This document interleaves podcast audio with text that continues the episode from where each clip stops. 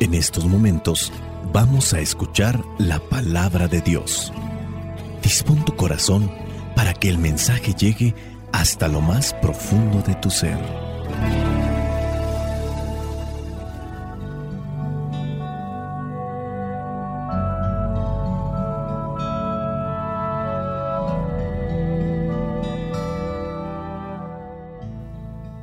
En este día la iglesia tiene presente la fiesta de los apóstoles Felipe y Santiago. El Evangelio que nos presenta es de Juan capítulo 14, versículos del 6 al 14. Dice así, Jesús le contestó, Yo soy el camino, la verdad y la vida. Solamente por mí pueden llegar al Padre. Si ustedes me conocen a mí, también conocerán a mi Padre. Y ya lo conocen desde ahora, pues lo han estado viendo. Felipe le dijo entonces, Señor, déjanos ver al Padre y con eso nos basta. Jesús le contestó, Felipe, hace tanto tiempo que estoy con ustedes y todavía no me conoces. El que me ha visto a mí, ha visto al Padre. ¿Por qué me pides que les deje ver al Padre? ¿No crees que yo estoy en el Padre y el Padre está en mí? Las cosas que les digo no las digo por mi propia cuenta. El Padre que vive en mí es el que hace sus propias obras. Créanme que yo estoy en el Padre y el Padre está en mí. Si no, crean al menos por las obras mismas. Les aseguro que el que cree en mí hará también las obras que yo hago y hará otras todavía más grandes, porque yo voy a donde está el Padre. Y todo lo que ustedes pidan en mi nombre, yo lo haré, para que por el Hijo se muestre la gloria del Padre. Yo haré cualquier cosa que en mi nombre ustedes pidan. Palabra de Dios, te alabamos Señor. Señor Jesucristo, nuestro divino Salvador, gracias te damos por tu infinito amor. Te escuchamos en la palabra te recibimos y adoramos en la Eucaristía. Te servimos en los hermanos.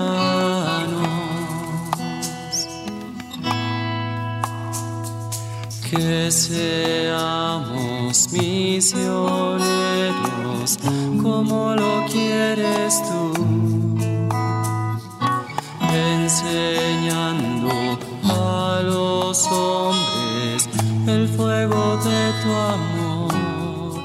En el Evangelio del día de hoy encontramos esta respuesta por parte de Jesús. Quien lo ve a Él, ve al Padre. Y uno de los apóstoles, en este caso Felipe, no lo vayamos a confundir con el diácono, que también hay un diácono Felipe, este es el apóstol le dice a Jesús, Señor, déjanos ver al Padre y eso nos basta. Y Jesús tiene que recordarle que hace tanto tiempo que ya está con él y todavía no le conoces. El conocer a una persona es un arte. Conocer a una persona realmente es un trabajo minucioso, detallado y en el cual se necesita mucha constancia. Creo que nosotros hemos fallado mucho para poder conocer a nuestros seres queridos, para conocer y entender más a nuestros papás. A veces les criticamos que son así, que son asá, que tienen esto, que tienen lo otro, pero a veces no nos ponemos a fijar de dónde salieron, cuánto les costó llegar a esta esa situación y solamente nos dedicamos a reprochar. Hay veces que eso mismo, que de lo que nos quejamos es lo que estamos solamente revirtiéndolo de otra manera, pero al final eso es. ¿Y qué decir de las personas que están casadas? Algunos de ustedes que están casados podrían decir que se han dedicado a conocer a su pareja ¿O solamente se dedicaron a tener un contacto, un acercamiento y ahora le desconoces y ahora no entiendes por qué este comportamiento? Quizá en algún momento se esforzó, pero cuando nosotros nos acercamos realmente a la persona, comenzamos a preguntar, a observar, a analizar, entonces vamos a ir adquiriendo un conocimiento de lo que es, lo que quiere, de dónde viene, y haciendo un balance de estas cosas, uno puede llegar a entender a la persona. Hablando del plano espiritual, aquí Jesucristo le reprocha a Felipe y, y lo hace con sustento porque ¿cómo puede ser posible que, que, no estés analizando las cosas como las digo? No es una, no son dos veces. Muchas veces Jesucristo cuando se dirige a los judíos les llega a decir que lo que dice no es de él, que lo que dice es lo que su padre le dijo que hiciera, que lo que hace no es por sí, que lo que hace es lo que dijo su padre que hiciera. Analiza eso, que quiere dar a entender que Jesucristo es un reflejo de lo que Dios Padre quiere como tal. Permítenos ver al Padre. Me estás viendo a mí. Quien me ve a mí, ve al Padre. Recordamos con la fiesta de Marcos Evangelista, donde los estudiosos de la Sagrada Escritura llegan a decir así literalmente que solamente es una réplica de las palabras de Pedro. El Evangelio de Marcos es una como si estuviéramos escuchando a Pedro. ¿Y por qué hacen este análisis? Porque ellos también han analizado las cartas de Pedro que están en la Biblia y se dan cuenta de las estructuras, cómo las maneja y cuál vendría a ser la experiencia, como ellos la tuvieron. Marcos, que estuvo bastante tiempo con Pedro, pero que después estaría con Pablo, pero ciertamente lo que aprendió primero fue con Pedro y por eso hace solamente una réplica. Nosotros mismos podemos proyectar a Dios y a lo mejor lo hemos hecho, nada más que no nos hemos dado cuenta. En la medida en que nos vamos acercando a la luz, nos iluminamos y las palabras cambian, las formas de expresarnos cambian e incluso hasta la manera de vestir cambia. O puede cambiar si es que en verdad nos acercamos a la luz con una sana intención, pero cuando nos acercamos solamente de manera parcial por alguna conveniencia, alguna intención no específica, puede ser que sí se dé un poco el cambio, pero no, no es visible.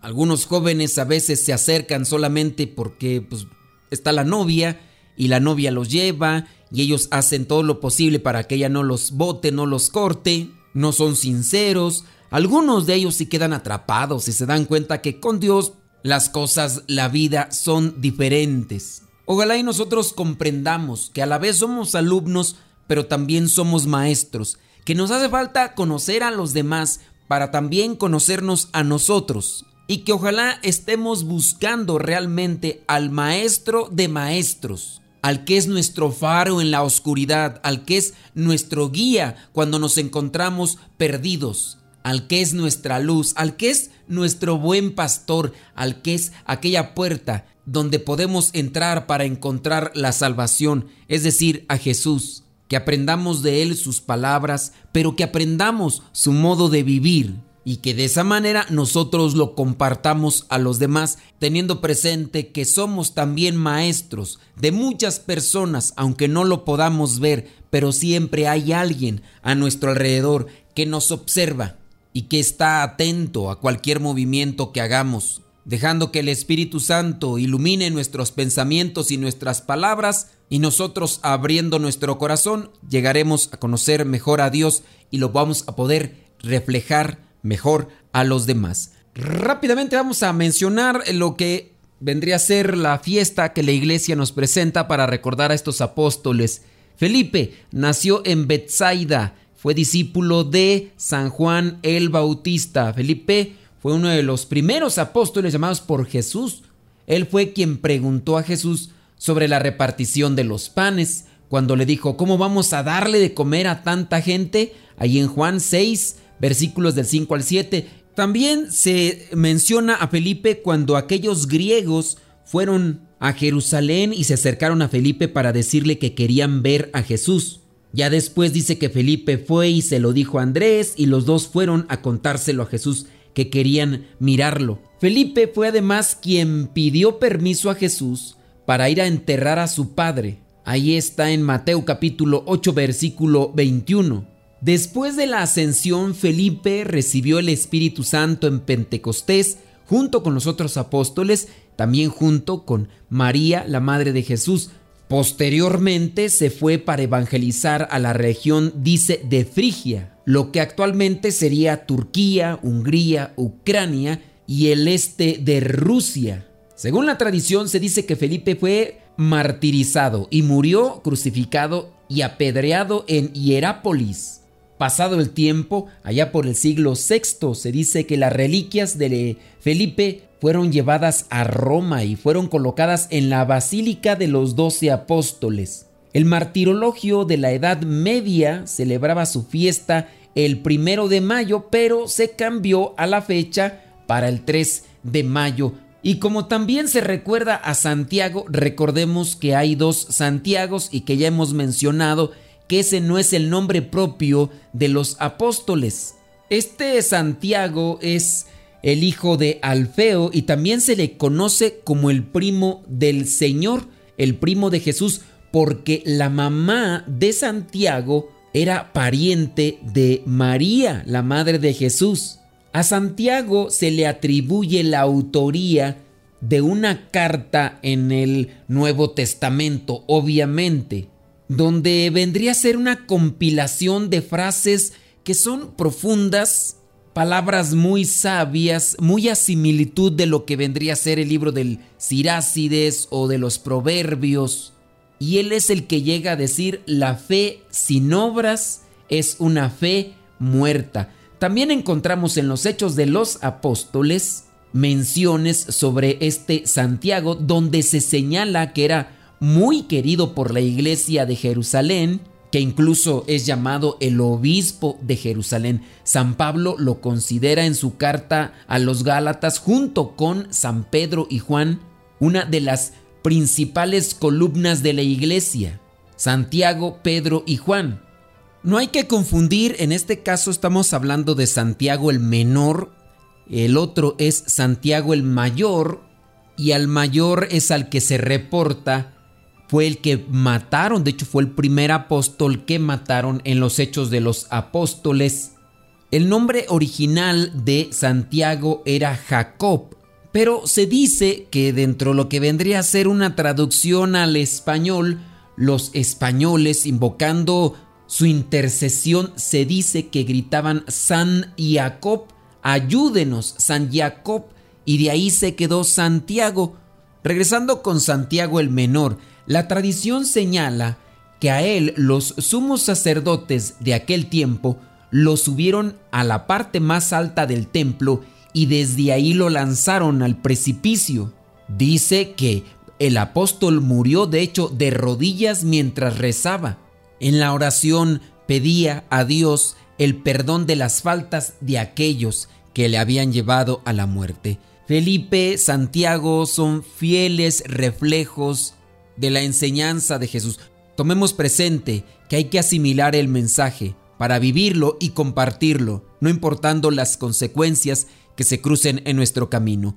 La bendición de Dios Todopoderoso, Padre, Hijo y Espíritu Santo, descienda sobre cada uno de ustedes y les acompañe siempre. Vayamos a vivir la palabra. Lámpara es tu palabra para mis pasos, luz en mi sendero. Lámpara es tu palabra para mis pasos, luz en mi sendero. Luz, tu palabra es la luz. Luz, tu palabra es la luz. Yo guardaré tus justos manos